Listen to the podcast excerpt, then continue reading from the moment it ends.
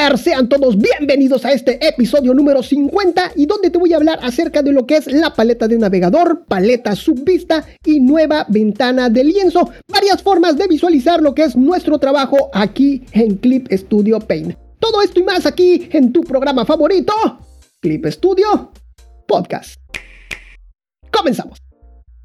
Aquí en Clip Studio Paint existen varios elementos o lo que son las paletas que nos ayudan a poder visualizar tanto lo que estamos trabajando como imágenes de referencia que podríamos necesitar para poder tener un mejor flujo de trabajo. Estas paletas y ventanas son muy útiles si por ejemplo tenemos dos monitores y uno de ellos es de mejor calidad.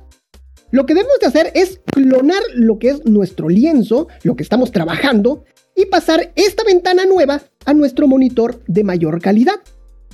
Las paletas a las que me voy a referir en esta ocasión son la paleta subvista, la paleta de navegador y la nueva ventana de lienzo, cada una con sus características individuales. De manera general, déjame contarte que estas paletas se pueden rescalar en el tamaño que deseemos.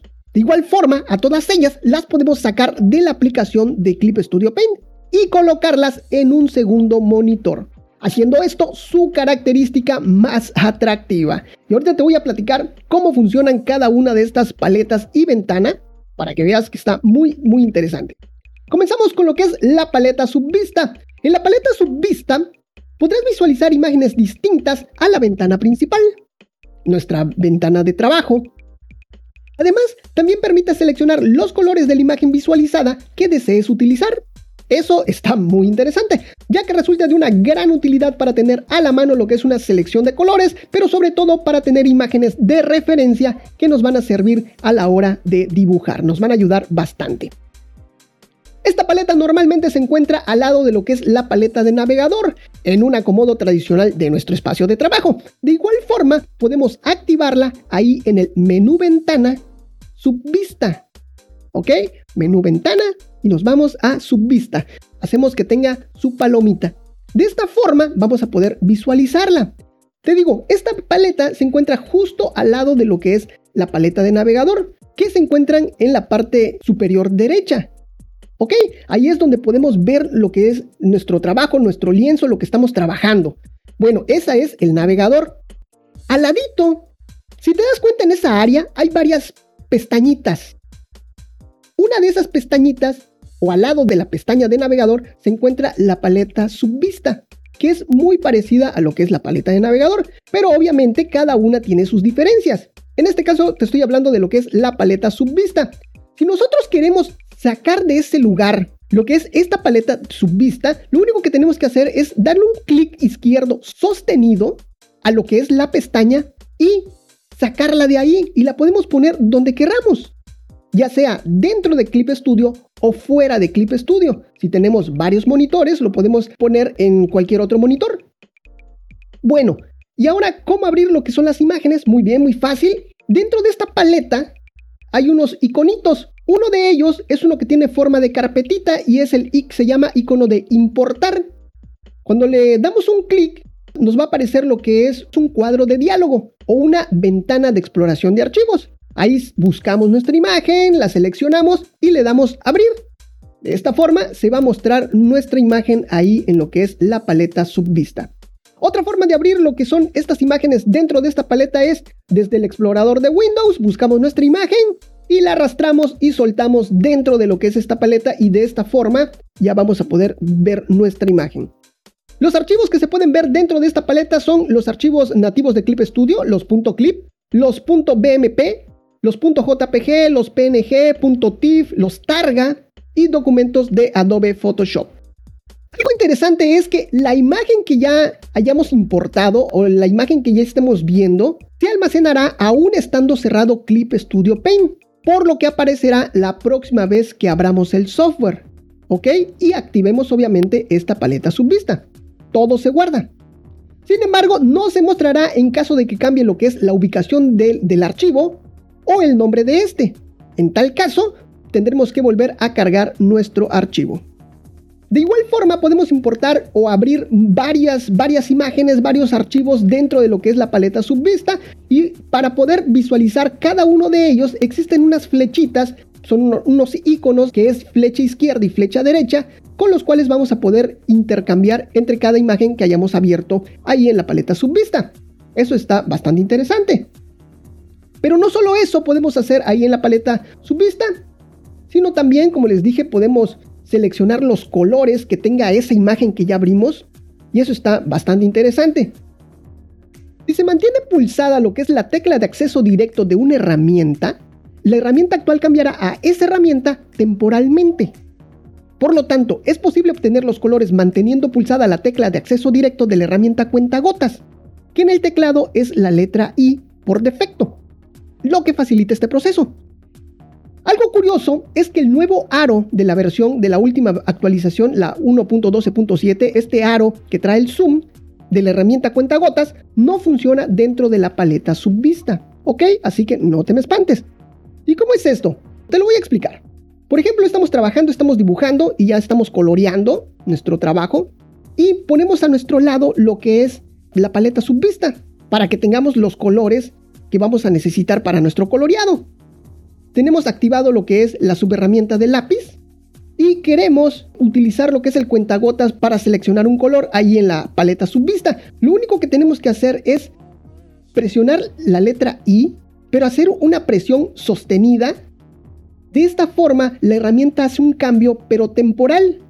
Si lo oprimimos nada más una vez, así rápido, oprimimos en el teclado I, le estamos indicando a Clip Studio que nos vamos a cambiar de subherramienta. Oprimimos P nos estamos cambiando de subherramienta. Pero si oprimimos esta tecla, ya sea la I, en este caso de cuenta gotas, y lo dejamos oprimido por un tiempo, por un ratito, nuestra herramienta de lápiz se va a cambiar temporalmente a lo que es el cuenta gotas. Seleccionamos el color que decíamos allá en nuestra paleta subvista y cuando lo soltemos, cuando soltemos la tecla, entonces va a regresar nuevamente a lo que es nuestra subherramienta de lápiz. Esto no te lo sabías, ¿verdad? Bueno, pues ahí está. Sin embargo, hay una forma más simple de obtener lo que son los colores dentro de la paleta subvista. Dentro de la paleta subvista hay otro icono que es un cuentagotas, que es un gotero. Este iconito se llama alternar a cuentagotas automáticamente.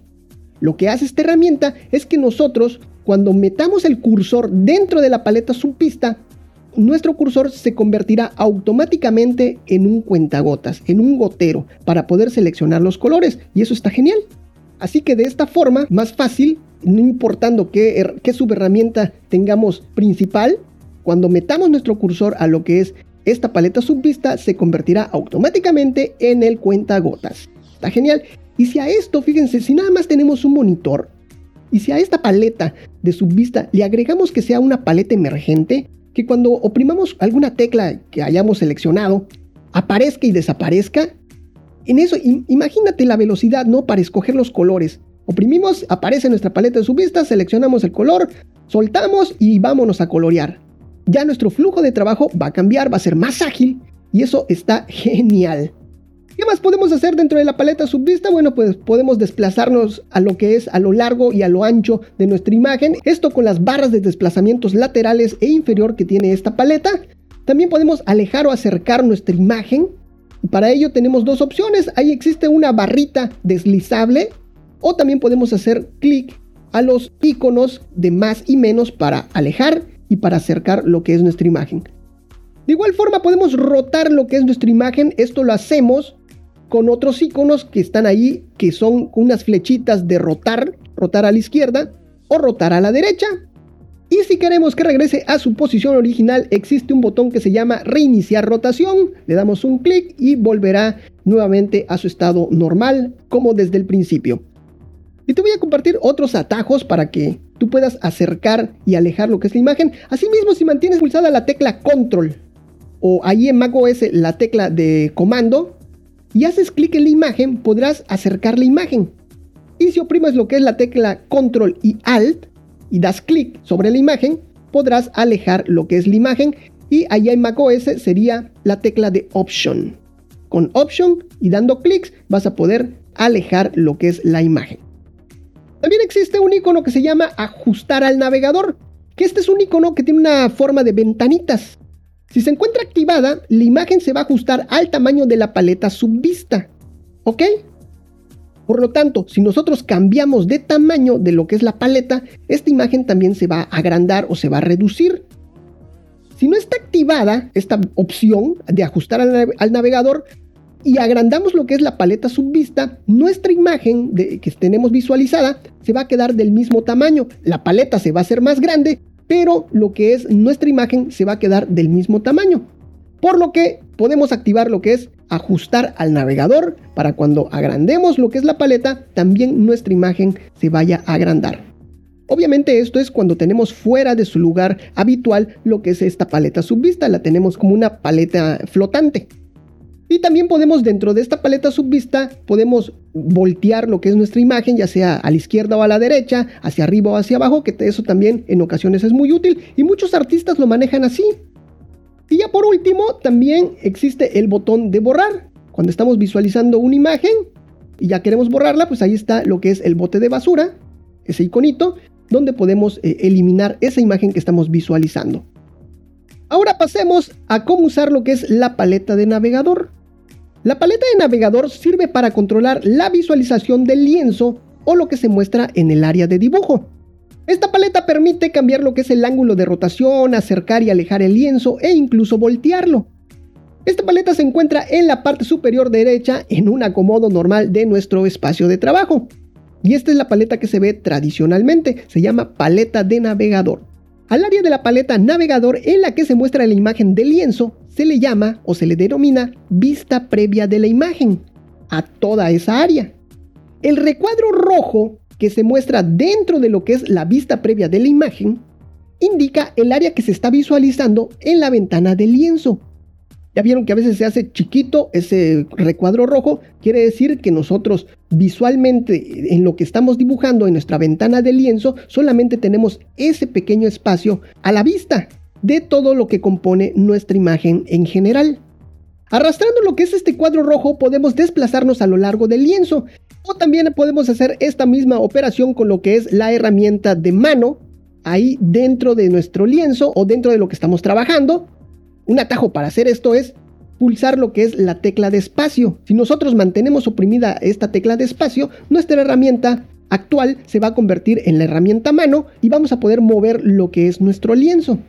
Ya cuando lo soltamos, la herramienta regresará a la subherramienta anterior. Si hacemos un clic fuera de lo que es este marco rojo, ahí en, la paleta de navegador, esta área de visualización se va a cambiar hacia donde demos el clic. ¿Ok? Y eso está bastante interesante para que sea más rápido el trasladarnos de un lado a otro. Algo interesante es que ahí en la vista previa de la imagen, dentro de nuestra paleta de navegador, no van a aparecer lo que son las marcas de corte, las líneas base, cuadrículas, reglas ni bordes de selección simplemente nuestra imagen o simplemente lo que estamos trabajando. Y aquí hay una nota importante, dice, además, aunque visualiza la imagen por medio de la previsualización del perfil de color mediante menú ver, perfil de color, previsualizar, la vista previa de la imagen mostrará la imagen con el perfil RGB original. Así que en nuestra paleta de navegador solamente vamos a poder ver el perfil RGB, ¿ok? Dentro de esta paleta de navegador también están los deslizadores para aumentar, para rotar lo que es nuestro lienzo. Y si le damos un clic a lo que es el numerito, porque cuando utilizamos lo que es el deslizador, vamos a ver que hay, una, hay un número variable que va cambiando. Si nosotros le damos un clic a ese número, nosotros podemos decidir con el teclado numérico cuál va a ser la cantidad de zoom que queremos mostrar. Y esta escala está entre el punto 08, escúchenlo bien, y 3200 puntos. ¿Ok? Punto 08 y 3200. Esa es la variable que tenemos para introducir en lo que es este campo. Otra forma de acercar o alejar lo que es nuestro lienzo es ahí precisamente en nuestra área de dibujo, en nuestro lienzo. Y lo que tenemos que hacer es oprimir en nuestro teclado lo que es la tecla control más espacio, más la tecla de espacio y le damos un clic a nuestra área de dibujo, a nuestro dibujo y arrastramos ya sea hacia la izquierda o hacia la derecha y de esta forma nosotros vamos a estar acercando o reduciendo nuestro, nuestro lienzo, nuestro dibujo. Bueno, esta combinación de teclas, si le vamos dando clic a nuestro dibujo, se va acercando. Si queremos disminuir, entonces tenemos que oprimir lo que es la tecla Alt más espacio, ir dando clics y de esta forma se va a ir reduciendo o también con esta misma combinación podemos ir arrastrando hacia la izquierda o hacia la derecha y también se va a aumentar o disminuir nuestro trabajo. Ya que estamos allí en el teclado te voy a dar otro método para que puedas acercar y alejar lo que es nuestro, nuestro lienzo y esto lo hacemos dejando oprimido la tecla control e ir oprimiendo la tecla menos de nuestro pad numérico. De esta forma se va a ir alejando y si queremos acercarlo, dejamos la letra, también la letra control, más la tecla más. Y de esta forma lo vamos a ir acercando. Vamos a ir oprimiendo más, más, más, más para irlo acercando. Como este método tiene saltos de nivel de, de ampliación o reducción, esta escala se puede cambiar, esta escala de los saltos se puede cambiar ahí en menú archivo, preferencias, lienzo, escala. Te lo voy a repetir, menú archivo, preferencias, lienzo, escala. Ahí podemos editar lo que son las escalas que ya vienen por defecto. También podemos agregar otras escalas, otros numeritos, ¿no? Pues de esta escala quiero que salte a este otro nivel. O también podemos eliminar alguna de la que ya esté por defecto. Ahí le podemos decir eliminar. O si ya de plano ya borramos todo, pues podemos restaurarlo ahí oprimiendo el botón invertir para ir cambiando lo que son los niveles de salto del escalado. Eso está bastante interesante. Otra opción que trae esta paleta de navegador es un botoncito que se llama ajustar al navegador, que funciona exactamente igual que lo que es en la paleta de subvista. Ya sabes, esto obviamente cuando sacamos lo que es esta paleta de navegador fuera de su lugar natural y lo tenemos como una paleta flotante o una ventana flotante, bueno, se llaman paletas. Ya sabes, si lo tenemos activado, entonces la imagen, cuando agrandemos lo que es esta paleta, se va a agrandar también. Y si lo tenemos desactivado, cuando nosotros agrandemos la paleta, nuestra imagen conservará su tamaño.